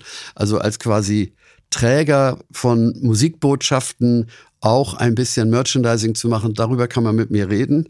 Aber das reine Merchandising, das ist nicht mein Ding. Also ich meine, ich versuche ja so ein bisschen auszuloten, äh, ne, wie auch sich sozusagen Kunst und Geschäftstätigkeit so, äh, wie das Spannungsverhältnis so ist. Und du hast jetzt ja gerade schon ein bisschen gesagt, also Merchandise hast du da vermeiden wollen, es sei denn, das hätte hätte deine Kunst und, äh, hätte weitergetragen. Was ich auch gesehen habe, das, oder was vielleicht auch naheliegend gewesen wäre, die Sachen zu internationalisieren, auf Englisch rauszubringen. Mhm, das gibt es übrigens. Ah, das gibt es? Ja, gar nicht so wenig. Es gibt bestimmt mehr als 100 Lieder von mir in Spanisch durch eine Lehrerin der deutschen Schule in Guatemala. Und die hat in ganz vielen Workshops in Mittelamerika bis runter nach Argentinien meine Lieder auf Spanisch den Kindern vermittelt, den Schulen vor allem, weil es ähnliches Repertoire dort überhaupt nicht gibt. Es gibt niemanden, der ähnliches macht wie ich. Jetzt vielleicht, wobei sie hat ja vor 15 Jahren damit angefangen, 20 Jahren schon. Vielleicht gab es inzwischen dann doch auch Künstler, die so mal sehr speziell sich Kindern zugewandt haben. Aber sie sagte immer, die Kinder hören bei uns nur amerikanische Popmusik. Und ich möchte denen mit deinen Liedern in ihrer Muttersprache äh, Botschaften und auch Singbarkeiten vermitteln. Und das ist das. Und das Zweite ist sehr, sehr intensiv in Polen. Okay. In Polen gibt es ein Ensemble, das heißt Słoneczni, die Sonnigen. Und der Leiter, der leider nicht mehr lebt, Edward Sojniac, hat auch bestimmt 40, 40, 50, 60 meiner Lieder auf Polnisch übersetzt. Und diese Gruppe zieht damit nach wie vor auch durchs Land, hat aber auch anderes Repertoire. Aber Englisch halt nicht. Mit Englisch wäre Englisch ganz, ganz wenig. Warum? Es, ja, weil letztendlich die Themen oft für den englischen Markt auch nicht so passend sind. Also man erkennt dann schon, dass der englisch-amerikanische Kulturraum auch teilweise andere Botschaften braucht. Und es gibt in Englisch und Amerikanisch dann doch auch sehr viel Musik für Kinder, mit der man konkurriert, vor allem traditionelles. In Amerika vor allem Dinge aus der Folkmusik zum Beispiel. Da gibt es auch Künstler, die sehr erfolgreich sind. Und meine Lieder zu übersetzen, habe ich auch immer Leuten überlassen, die das als ihre Muttersprache machen, also Polnisch, Spanisch. Ich selber habe ja äh, ein bisschen Englisch drauf. Ich bin ja aber ich, ein Geschäftsfeld. Also wenn jetzt jemand käme, der Amerikaner ist oder der muttersprachlich Englisch spricht und dich kennt und sagt, ich hätte Lust, mit deinem ja. Werk äh, sozusagen an den amerikanischen Markt zu gehen, das wäre doch ein spannendes Projekt. Ich hätte gar nichts dagegen. Kann er ja machen. Kannst jetzt jemand melden. Vielleicht, wer das hier äh, hört. Das ist eine Geschäftsidee besser als vieles andere, was ich hier in den letzten Jahren so gehört habe. Das zu machen, also mit deinem Repertoire, wenn du da irgendwie einen Deal abschließen würdest mit jemandem, der das kann, also der es gibt, musikalisch ist, Es gibt gigantisch. von mir das Lied Lieder, die wie Brücken sind. Das gibt es in allen Sprachen der EU. Und das gibt es schon lange auch auf Englisch. Build Your Bridges with a Song von einem Kanadier getextet. Also man kann einige meiner Lieder sehr gut auf Englisch übersetzen, wenn jemand den Zugang dazu findet. Und ich würde das natürlich niemals blockieren, aber ich bin nicht angetreten, die Welt zu erobern. Ich gehe nochmal zurück zu Peter Suhr und Mark aus der Schweiz. Mhm. Vier Millionen Deutsche und sie haben immer gesagt, wenn wir die behalten können, wenn wir die Treue unserer Fans nicht verlieren, dann machen wir alles richtig. Alles andere können wir probieren. Wir können beim Eurovision Song Contest antreten. Wir können Songs auf Hochdeutsch machen, was für die Schweizer übrigens gar nicht selbstverständlich ist. Die wollen eher Schweizerdeutsch oder Französisch, Italienisch, Rätoromanisch. Äh, sie haben aber immer gesagt, wir riskieren durch keinen Schritt die Treue unserer Stammfans zu verlieren. Und bei mir ist es ein bisschen ähnlich. Ich bin in meiner Muttersprache in Deutschland, übrigens im deutschsprachigen Raum, inzwischen durch das Streaming weltweit, überall, wo Kinder und Eltern und Schulen auf Deutsch unterrichten. Ich bin da so präsent, dass ich überhaupt keinen Hunger habe, daraus viel mehr zu machen. Warum? Ja gut, also es gibt Menschen, die hier im Podcast zu Gast sind, die Wachstum und ja. eine gewisse Größe anstreben. Also wie gesagt, ich bremse ja nichts aus. Ich habe die Spanierin oder die Guatemaltekin nicht ausgebremst, habe die Polen nicht ausgebremst. Und es gibt schon einzelne Lieder von mir, zum Beispiel Du da im Radio war damals, als es ganz neu war, auch in Südafrika ein Hit. Jay da in der Radio, das war ich glaube, das ist holländisch oder was man da unten spricht. Ähm, also Einzelfälle gibt's ja schon also ich hätte ehrlicherweise noch andere Ideen, wie man aus deinem äh, Kreativwerk noch mehr machen kann. Das ist mir bei der Vorbereitung aufgefallen. Also nicht nur, dass ich dachte, warum gibt es nicht auf Englisch, sondern du hast auch die Figur erschaffen, Stups der kleine Osterhase. Ja, ja. So, und normalerweise gibt es ja heutzutage um jedes bekannte äh, Kindertier oder Kinder Figur eine Riesenwelt. Also Mickey Mouse muss nicht drüber reden, aber alles, was so Kinder konsumieren von, von Paw Patrol, wie es alles heißt, gibt es dann irgendwie als Musical, gibt es ganz viel Spielzeug zu, gibt es alles ja. mögliche. Zu Stups der kleine Osterhase gibt's nix. Aber es wäre doch prädestiniert, da auch so einen richtigen Kosmos draus rumzubauen. Ist nur nicht mein Ding. Es gibt Stups übrigens, äh, es gibt ja den Koppenrad Verlag, ein wirklich ganz ambitionierter Bilderbuch, Bilderbuchverlag in, in, äh, Osnabrück, in, in Münster. Und die haben so kleine Tütchen produziert, die sind so groß wie eine CD ungefähr. Und da haben sie drin ein kleines Bilderbuch von Stups und einen Stups-Hasen. Und das kann man übrigens auch in meinem Shop, rolfmusik.de, kann man das finden oder bei Koppenrad. So klar, im Kleinen gibt's das, aber eine Welt drumherum zu bauen, ist nicht meine Ambition. Aber ich meine, du nimmst schon wahr, dass es mit anderen Kinderfiguren überall passiert, ne? Ja, nur die sind ja auch alle da und ich beobachte ja schon seit langem Jahren, wie es rund um Tabaluga ist. Äh, Peter Maffay hat ja die Rechte von Tabaluga und ich finde auch, dass er es wirklich prima macht. Aber die Ambition, das äh, als Merchandising-Kosmos auszubauen, sind seine Ambitionen. Genau, diesen Franchise, äh, und, der er gebaut und hat. gar nicht meine. Ich habe diese Rechte auch an ihn abgetreten, habe gesagt, mach das, wenn du möchtest. Mich persönlich äh, reizt das nicht. Ich finde die Musik, die wir gemacht haben, elementar. Und wenn du mehr drumherum machen möchtest, er ist ja übrigens auch einer, der mit seiner Tabaluga Stiftung sehr, sehr viel bewegt für traumatisierte Kinder. Und bei Peter ist das auch nicht nur kommerziell gedacht, sondern da geht es auch wirklich um soziale Zusammenhänge, die er dadurch fördern kann, dass es diese Umsätze und diese Verbreitung gibt. Gleichzeitig ähm, habe ich auch über dich gelesen oder recherchiert, dass wenn ähm, du mit Sachen nicht zufrieden bist, also mit Umsetzung von deiner, von deinem Werk oder mit Mhm. de deiner Kunst, dann äh, hörst du auch schnell auf oder brichst schnell ab. Es gab zum Beispiel mal eine ZDF-Show, ähm, große Show für kleine Leute. Ähm, und äh, das hat dir nicht gefallen, und dann hast du gesagt, okay, das machen wir jetzt nicht mehr. Also mir hat das sehr gut gefallen. Okay. Äh, und zwar vom Ansatz her. Ich wollte gerne, vielleicht erinnert ihr euch an Peter Alexander. Klar, also ich erinnere mich noch, ja. ja, Nicht alle der hatte einmal im Jahr eine Abendprogrammshow. Und die haben alle gesehen. Das war das ganz große Wie heute, wenn das? Familiending, ne? Nach, einmal im Jahr mit Ja. Deutschland immer noch. Aber ich wollte immer so eine Show mit Kindern machen, wie Peter Alexander. Das hat mich gereizt. Und ich habe die Chance bekommen vom ZDF und habe äh, an der Vorbereitung der Sendung ganz viel Freude gehabt. Und ich hatte meine Kinder drin und Gäste, Volker Lechtenbrink und andere. Und diese Show war am Samstagabend platziert. Und der damalige Leiter des ZD der ZDF-Unterhaltung, Wolfgang Penck, hat mich gefragt, ob ich davor auch die erste äh, sagen wir, Chartshow für Kinder machen wollte. Eine Kinderhitparade und zwar Popsongs umgetextet auf Kinder. Das war in Holland damals schon sehr, sehr erfolgreich. Und ich habe zu ihm gesagt, das möchte ich nicht machen. Ich möchte meine Musik voranbringen. Ich möchte jetzt nicht die Songs anderer Leute irgendwie promoten. Diese Show lief aber vor unserer eine Dreiviertelstunde und wir fingen dann um 20.15 Uhr an mit 90 Minuten. Und dann gab es Kritik an dieser Sendung von verschiedenen Leuten, übrigens auch vom Fernsehrat des ZDF, dass Kinder in diesem Stil nicht ins Abendprogramm gehören. Eine ganz grundsätzliche Sache. Heute würde man darüber lächeln oder sagen, das kann doch nicht euer Ernst sein. Es war damals ein ganz besonderer Schritt, ein so kinderorientiertes Programm im Abendprogramm zu machen. Äh, nicht, dass die Inhalte kindergefährlich wären, sondern dass man nur sagte, abends haben Kinder im Fernsehen nichts zu suchen. Es gibt das Kinderprogramm und was soll das? Ne? Also nur ich wurde vor allem kritisiert für die Sendung, die ich abgelehnt hatte. Die Hitparade Mhm. vorweg Mhm. und meine wurden wie Mhm. eins gehandelt. Und, und die, die verbale Kritik bezog sich mehr auf die Kinderhitparade als auf meine Sendung.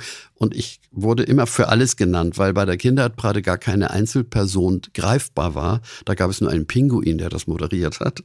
Also wurde Zukowski für den ganzen Abend verantwortlich gemacht. Und das hat mir sehr zu denken gegeben. Und dann habe ich gesagt, okay, das hast du jetzt erfahren. Das Publikum selber fand die Sendung übrigens schön. Ich habe sehr viel Positives gehört und habe nach dieser Erfahrung mein erstes intensives Erwachsenealbum für Eltern gemacht. Zeit für Kinder, Zeit für uns. Habe mich also aus der Kinderfernsehwelt eine Zeit lang zurückgezogen, habe in der Zeit aber sehr, sehr viel ermutigende Briefe bekommen. Es gab ja noch keine E-Mails, keine Accounts und habe gedacht, gut, diese Sendung hat äh, dich was gelehrt, aber sie hat dein Publikum nicht von dir entfernt. Die finden nach wie vor schön, was du machst. Und dieses Erwachsenenalbum Zeit für Kinder, Zeit für uns war auch ein mutiger Schritt, hat mir aber den Weg geöffnet, der heute heißt, es gibt, glaube ich, acht oder zehn Alben für Erwachsene von mir, eindeutig für Erwachsene. Und es gibt diese, was weiß ich, 40, 50 Alben für Schwerpunkt Kinder. Ohne diesen mutigen Schritt äh, wäre diese Öffnung nicht passiert. Aber es war wirklich nicht so selbstverständlich, das zu machen.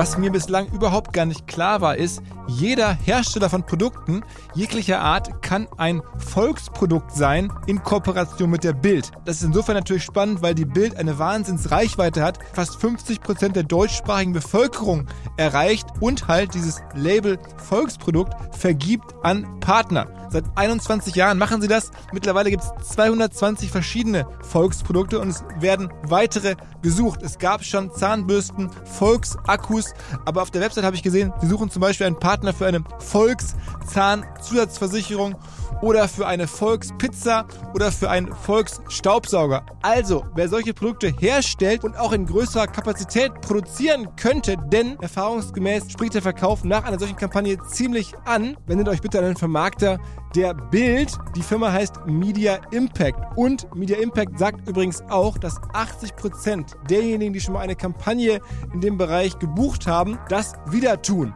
Wer jetzt hier erstmals von dieser Möglichkeit gehört hat, bekommt auf seine erste Buchung auch ein Media-Bruttovolumen von 220.000 Euro on top. Wendet euch dazu bitte direkt an Media Impact ein Wort de slash Bild slash Volks-Produkt und erwähnt einfach im Gespräch mit den Ansprechpartnern und Ansprechpartnern dort, dass ihr über OMR kommt und dann gibt es diesen Zuschlag.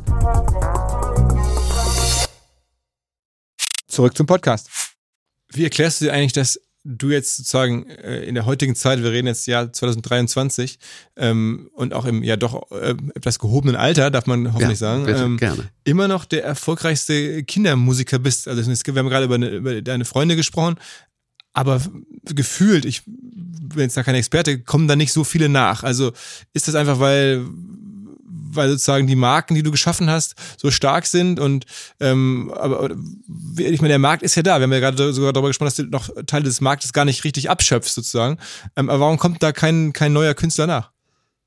Also es gibt, wie gesagt, mehr als 100 in Deutschland, die Musik Hm, aber, für Kinder aber nicht auf dem. Level. Ein oder zwei schon. Mhm. Äh, Volker Rosin zum Beispiel, sehr, sehr erfolgreich, sehr beliebt. So ein bisschen der Mallorca-Musiker für Kinder. Das würde er jetzt auch nicht böse von mir finden. Er ist einfach der, der Disco-König der Kinder. Detlef Jöcker, sehr pädagogisch, sehr erfolgreich. Äh, gut, deine Freunde. Es gibt noch einige andere. Also wer das sehen will, sollte mal auf die Seite kindermusik.de gehen. Da haben sich äh, ungefähr 40 oder 50 Männer und Frauen, auch Bands zusammengetan, um zu sagen, uns gibt es auch noch. Äh, und die machen auch wirklich sehr viele Veranstaltungen. Bei mir ist es, glaube ich, im Wesentlichen das Repertoire. Ich bin ja als Person gar nicht so präsent. Ich gehe kaum noch auf Tournee. Ich bin mehr so der singende Ehrengast bei Anlässen, die ich gerne fördern möchte. Und dann singe ich da eine Viertelstunde, 20 Minuten, habe keine Vorbereitung, habe keine Verantwortung für das finanzielle Gelingen, kann Leute unterstützen, kann mitfeiern und kann sehr viele Gespräche führen mit Menschen, die ich als voll engagierter Künstler vielleicht gar nicht sehen würde, weil ich dann immer nur den Bühnenausgang und den Signiertisch habe. Und ich habe unter diesen Kolleginnen und Kollegen einen guten Stand, die in aller Regel schätzen sie, was ich tue. Und viele beziehen sich auch auf mich und sagen, ohne Rolf wären wir nie drauf gekommen. Was ich übrigens nicht vergessen darf, in Bayern, das Duo Sternschnuppe, extrem erfolgreich, wunderbar, haben gerade den Oberbayerischen Kulturpreis bekommen. Aber sie sind natürlich nur im bayerischen Sprachraum richtig präsent. Und das ist übrigens nicht untypisch für der den Bereich Musik für Kinder, dass man einer Region so verbunden ist. Es gibt zum Beispiel in Berlin eine ganz starke Szene von Musik für Kinder. In der Regel sind es Bands, aber du merkst an diesen Bands, das sind Berliner. Und die können zwar ins Land hinausfahren, aber eigentlich versteht man sie so richtig gut nur in Berlin. Okay. Und in anderen Bereichen ist es ähnlich. aber trotzdem äh, habe ich so ein bisschen gedacht, könntest du ja oder noch mehr vielleicht auch kooperieren. Also Udo Lindenberg macht dann was mit irgendwie äh, Clouseau und Jan Delay, früher jetzt Mhm. irgendwie. Ähm, Clouseau hat übrigens, wie schön, dass du geboren bist, aufgenommen. Ah. Äh, für die Sendung mit der Maus. ah, okay, also das, das gibt's dann schon, diese solche, Kollaboration. Solche kleinen Specials hat's immer mal gegeben. Ähm, und das kann auch jederzeit wieder kommen. Es gibt ja übrigens jetzt auch über TikTok Versionen, die plötzlich über Nacht über mich herfallen. Wollte ich gerade sagen, genau. Äh, wie zum Beispiel Theo, mach mir ein Bananenbrot, war zwei Wochen lang irgendwie sowas von gehypt. äh, und dann kann ich auch eigentlich nur zugucken und sagen, ja, okay, mein kleines Liedchen, was ist aus dir geworden?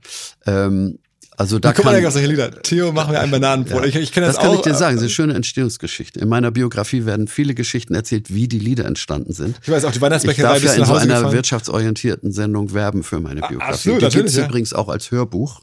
Überall, wo man Hörbücher streamen oder holen kann und auch als CD-Hörbuch. In meinem Shop rolfmusik.de oder bei mutundglück.de. Also kann ja? ich nur allen, die hier Das zuhören, war jetzt Eltern der Werbeblock, aber in dieser Sendung schäme ich mich nicht dafür. ja, Also alle, die Eltern sind, ich kann es auch nur empfehlen, geht das Ja, äh, aber Theo, mach mir ein Bananenbrot. Genau. Ich habe mir einen Synthesizer gekauft, als mein Sohn Alexander, der ist 74 geboren, ungefähr vier, fünf Jahre alt war.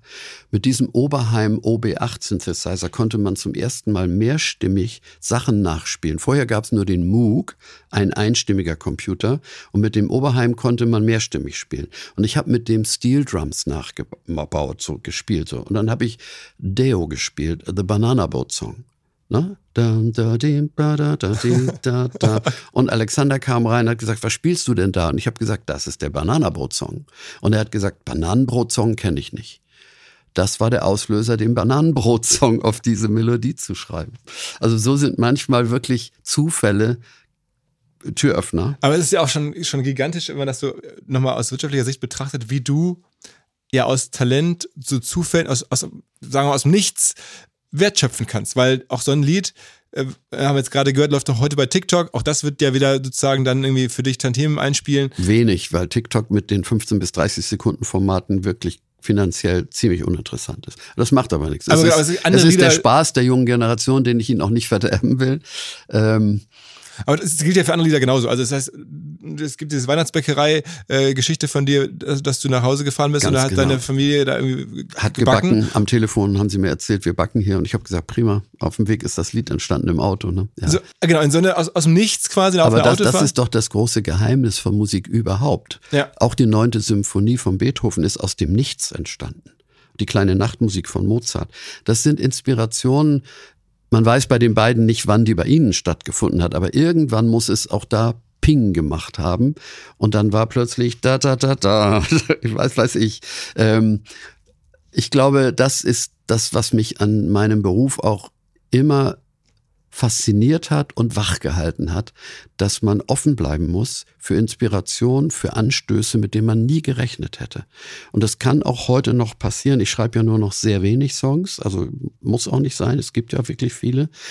Aber es kann immer sein, dass ich plötzlich sage, da ist es, dies Lied braucht die Welt und du brauchst es vor allem selber. Äh, Und das ist doch wirklich schön, dass man von, von null irgendwie plötzlich zum, wenn man will, bis zum Welthit kommen kann.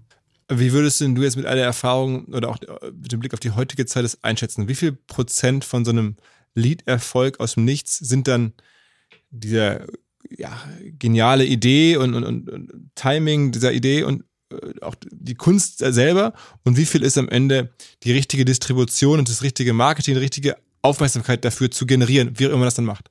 Also ich glaube, dass das schon mehrfach äh, musiksoziologisch erforscht wurde, weil man an einem einzelnen Song wirklich entlang gehen muss. Wie ist er entstanden? Wie ist er in die Welt gekommen? Wie hat man ihn wahrgenommen? Was hat man für ihn getan?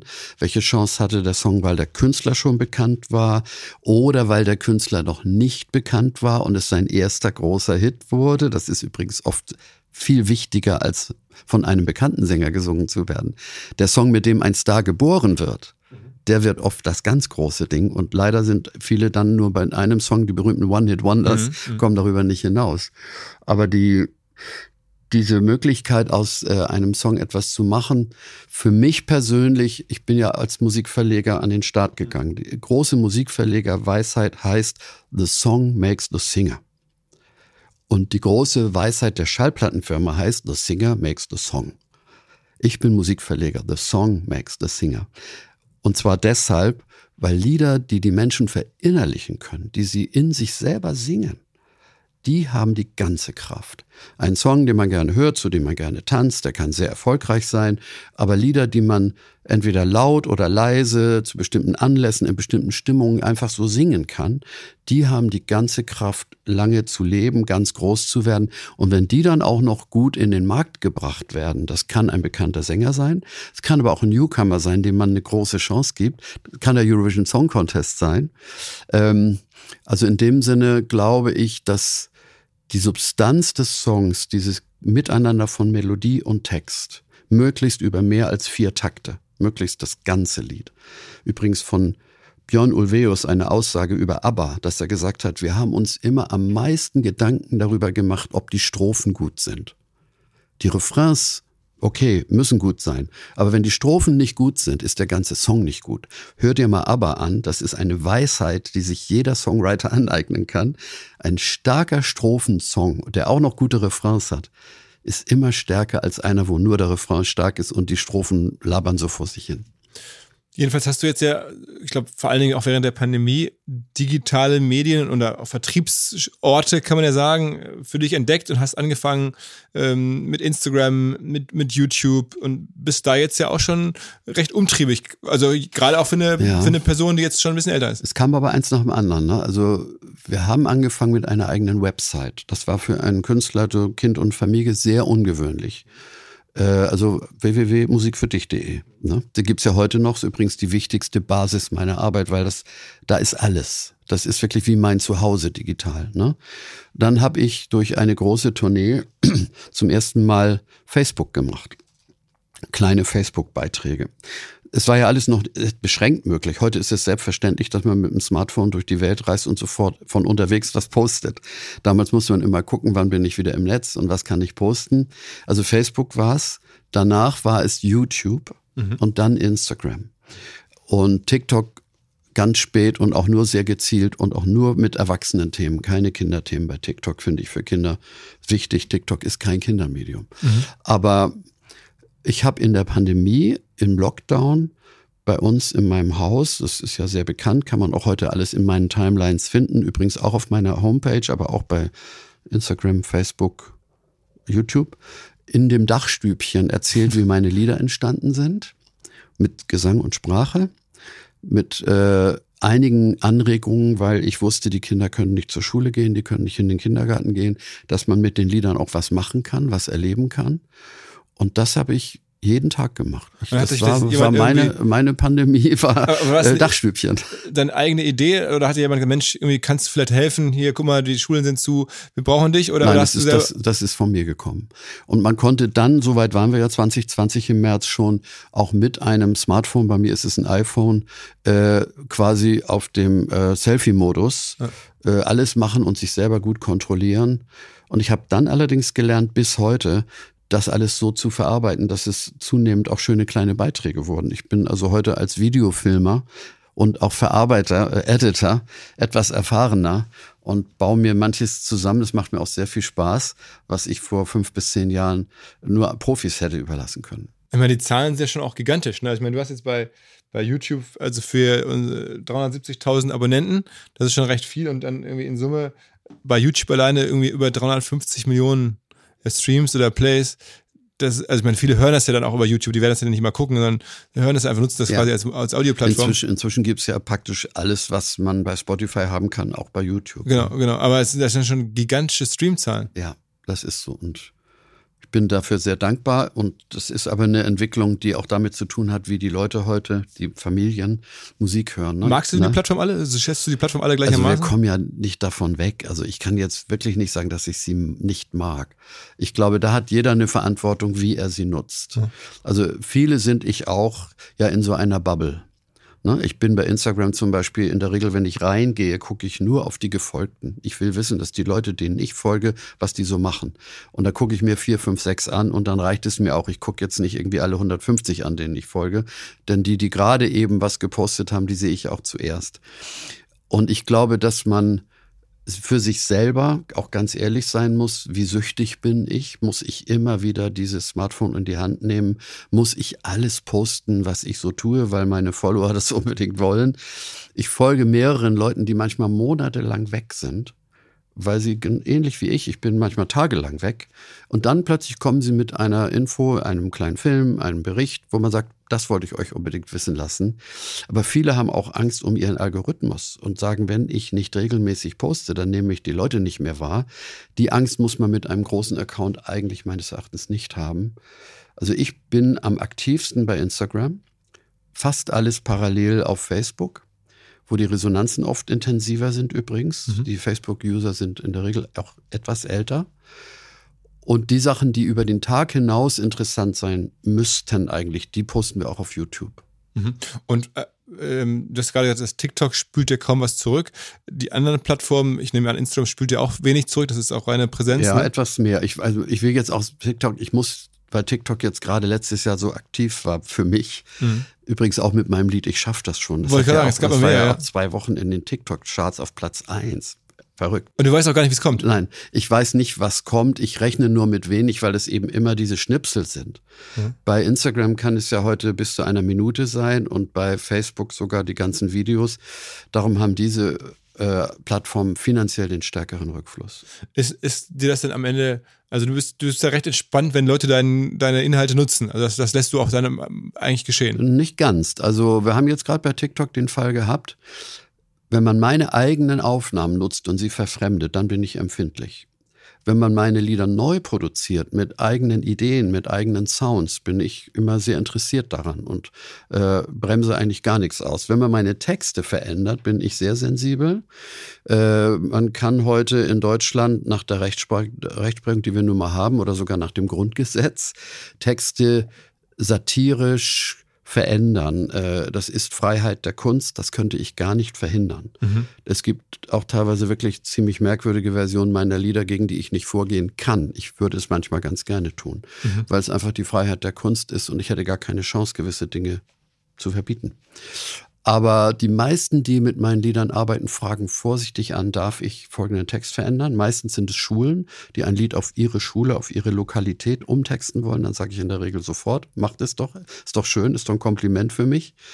Und musikalisch ist es so, dass bei TikTok ja diese 15 bis 30 Sekunden Versionen auf meinem Original aufgebaut, teilweise extrem verfremdet durch Drillmixes und sowas, eigentlich ein Missbrauch meines Eigentums sind. Man kann auch sagen, das ist doch eine Ehre. Ich würde sagen, nein, eigentlich nicht. Macht eure eigene Musik gern mit meinen Melodien und Texten. Aber was ich mal aufgenommen habe mit meinen Kindern vor 30 Jahren im Vertrauen der Eltern, dass das schön ist für Kinder, das ist nie gemacht worden, um in irgendwelchen Partys zu Drillmusik von mir zu tanzen. Äh, ich ich finde das nicht schön. Und ich kann es aber bei TikTok gar nicht verhindern, weil diese kurzen Dinge, das waren ja tausende von Versionen, du kannst dem ja nicht nachgehen. Was ich nicht genehmigt habe, war der Wunsch, einen drei bis vier Minuten Song daraus zu machen, auf meinem Original aufbauend. Otto hat es gerade genehmigt übrigens, ist auf Platz eins der Charts mit dem Friesenjungen. Aber Otto ist eben auch er selber. Das ist sein Ding. Bei mir geht es dann um singende Kinder. Es geht um völlig verfremdete Botschaften, äh, die ich teilweise einfach geschmacklich nicht schön finde. Aber wie gesagt, diese ganz kurzen Sachen, die passieren, da werde ich auch bei weiteren Dingen, die passieren, äh, sagen, okay, teilweise sind sie ja auch sehr lustig. Also bei Ich schaff das schon zum Beispiel, da gab es sehr, sehr witzige Clips. Es gab aber auch sehr bedrückende Clips. So eine Zeile wie Ich schaff das schon reizt ja auch zu sehr ernsthaften Absolut, Videos. absolut. Ne? Also das war zum Beispiel eine interessante Erfahrung, was da auf, auf meinem Lied aufgebaut wurde. Ne? Glaubst du, dass diese, also insbesondere Spotify, aber auch die anderen äh, Plattformen, die Musik äh, besser machen oder schlechter machen? Oder sagst du, das ist einfach so, da gibt's gar keine, hast du gar keine Meinung zu? Ich meine, du verfolgst ja schon Musik seit vielen Jahrzehnten. Also diese Plattformen verändern sich auch. Zum Beispiel die Stories bei Instagram können jetzt eine Minute lang sein. Da kann man schon einiges mehr rüberbringen als bei den bisherigen 30 Sekunden.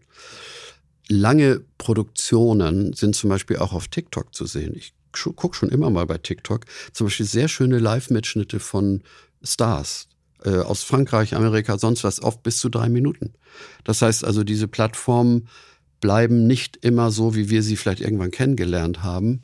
Und darum denke ich, ich kann das gar nicht in Gut und Böse aufteilen.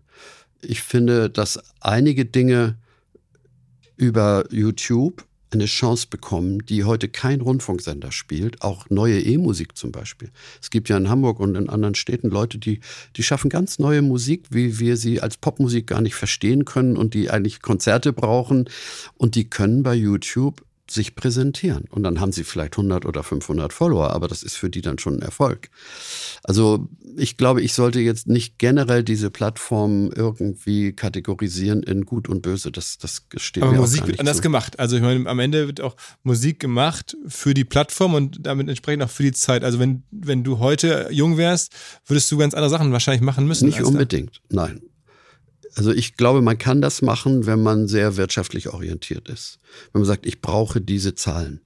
Man kann aber auch sagen, ich mache meine Musik, die ich fühle und mir ist gar nicht so wichtig, wie viele Follower es gibt. Ich mache vielleicht einen YouTube-Beitrag und sehe zu, dass ich den irgendwie verbreite durch alle möglichen Verlinkungen und dann ist das mein Song und der hat eine Minute Vorspiel und dann geht er erst richtig los.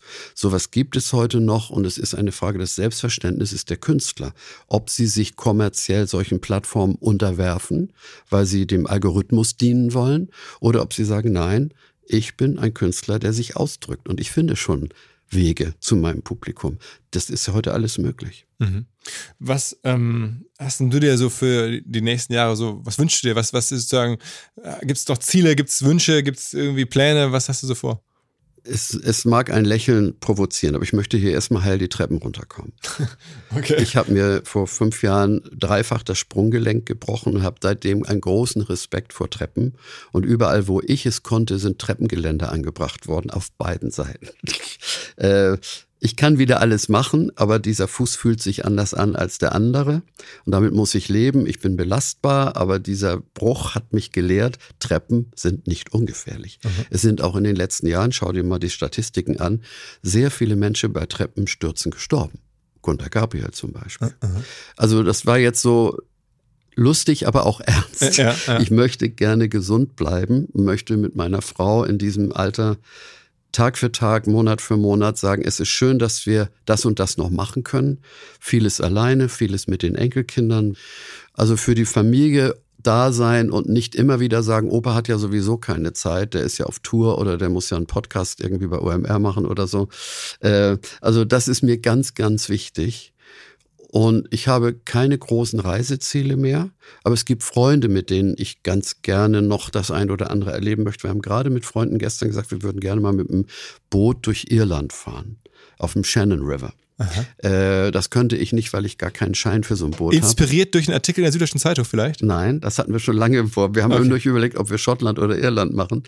Also Reisen, ich bin nicht der Typ, der so ganz exotische Reisen machen möchte, aber wir fahren jetzt Einmal mit einem kleinen Expeditionskreuzfahrtschiff von Grönland nach Kanada. Darauf freuen wir uns. Oh, wow. Werden dort leider sehr viel verbrannte Wälder sehen, aber deswegen müssen wir da trotzdem hin. Das ist nun mal so, leider. In diesem Land ist ja ganz schwer Kanada betroffen. Aber künstlerisch, ich habe zwischendurch auch schon mal gesagt, ich muss einfach offen bleiben für Dinge, mit denen ich gar nicht rechne. Ich fahre nach diesem Interview nächst am Ende der Woche auf einen ganz großen Reiterhof von der Olympiasiegerin Ann-Kathrin Linsenhof in Kronberg bei Frankfurt weil eine andere Leit Reitlehrerin auf meinen Melodien lauter Lieder rund ums Reiten geschrieben hat. Sehr, sehr schöne Lieder. Die ganze Vielfalt von Sport, Gemeinschaft, Tierwohl, Menschenwohl.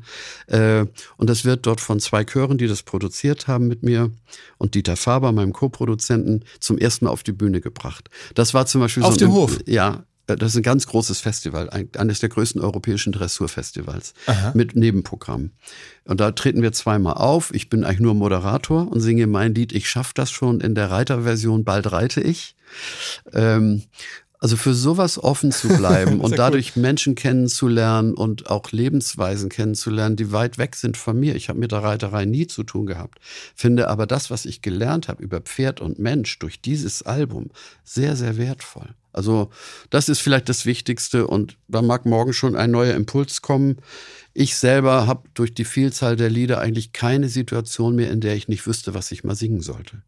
Ich muss höchstens an Liedern arbeiten, mal den Text ein bisschen anpassen. Aber ich dachte, dass deine Enkelkinder jetzt, wenn du sagst, die sind ja im perfekten Kinderliederalter. Ja, aber das können ja andere machen. Also das muss nicht sein. Die, der Opa ist für sie auch wirklich der Opa. Sie wissen, was ich tue und sind auch manchmal ein bisschen interessiert daran, was ich getan habe, weil sie ja nicht immer dabei sein konnten. Die waren ja da noch nicht geboren. Aber ich habe mit meinem jüngsten Sohn, Andreas, noch sehr, sehr viel gemacht, weil der Aufbruch ins Vatersein nach einer langen Zehnjahrespause nach meinen ersten beiden Kindern war noch mal so ein Schub, dass ich gedacht habe, ich schreibe das jetzt nicht speziell für ihn, sondern weil ich wieder in dieser junger Vaterstimmung bin. Und er hat übrigens auch sehr viel gesungen auf meinen Alben, der Andreas. Aber höherfliegende Pläne habe ich nicht. Ich hatte mal einen Traum, das siehst du vielleicht auch in meiner Biografie. Ich wollte eigentlich gerne immer mal einmal um die Erde in einem Raumschiff. Habe ich auch besungen, übrigens mit diesem Andreas. wenn, wenn dieses Lied ein Oldie ist, heißt der Song, Aha. fliegst du vielleicht mit mir nochmal im Raumschiff um die Erde. Aber äh, davon bin ich völlig weg. Also erstens, weil ich zu alt bin dafür, aber noch viel wichtiger, weil ich es für eine unglaubliche Geldverschwendung halte, wenn ich höre, was es kostet, so ein paar bevorzugte Leute einmal um die Erde fliegen zu lassen. Dafür können wir ja ganze Dörfer in Afrika zehn Jahre lang ernähren. Also da hätte ich einfach ein unglaublich schlechtes Gewissen und auch nicht das Geld dafür übrigens. Ich bin ja nicht Elon Musk. okay. Ähm, Rolf, vielen Dank. Also ja, das war sehr vielfältig. Ja, ja, es war eine lange Reise. Auch mal ein paar ganz andere Akzente da drin. Also, genau, so soll es sein. So soll es sein. Ähm, ja. Ich hoffe, ich habe dich nicht zu sehr bedrängt. Ähm, nein, nein, nein. Und da, die Fragen, die du gestellt hast, habe ich ja entweder beantwortet oder nicht. Das ist ja auch absolut. Das, das, das ist, ist auch fair. Das ist auch fair. Ja, also vielen, vielen Dank. Danke euch auch und allen, die uns zuhören. Gute Zeit und vielleicht auch ein Eintauchen in meine Welt in Regionen, die ihr noch nicht kennengelernt habt. da gab es ja einigen Tipps heute. Allerdings. allerdings. Na, okay. Ciao, ciao. Tschüss. Man vergisst es häufig, aber auch 10, 15 Jahre nach den Hochzeiten des SEO, des Suchmaschinenoptimierens, ist nach wie vor SEO ein extrem profitabler Kanal. Meistens ist der Return on Invest deutlich höher als bei den allermeisten direkt bezahlten Werbemaßnahmen. Und genau da setzt unser Partner an. Hinweis auf die Agentur Digital Effects. Digital Effects spielt bereits seit 2010 in dem ganzen Spiel mit und wird geleitet von zwei sehr erfahrenen Leuten, dem Andreas Mauf und vor allem dem Christian Boris Schmidt, CBS genannt, den ich seit vielen Jahren selber kenne, nicht wirklich empfehlen kann. Der weiß seit über zwei Jahrzehnten, wie SEO funktioniert, berät seit 2005 Unternehmen dazu. Digital Effects ist nach wie vor eine recht kleine Agentur, deswegen hat man direkt Zugriff auf das Know-how der Chefs und Gründer.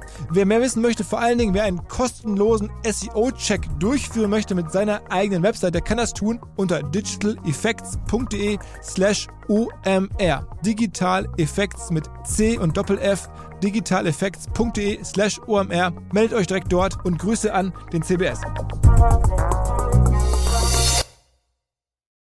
Zurück zum Podcast. Dieser Podcast wird produziert von Podstars bei OMR.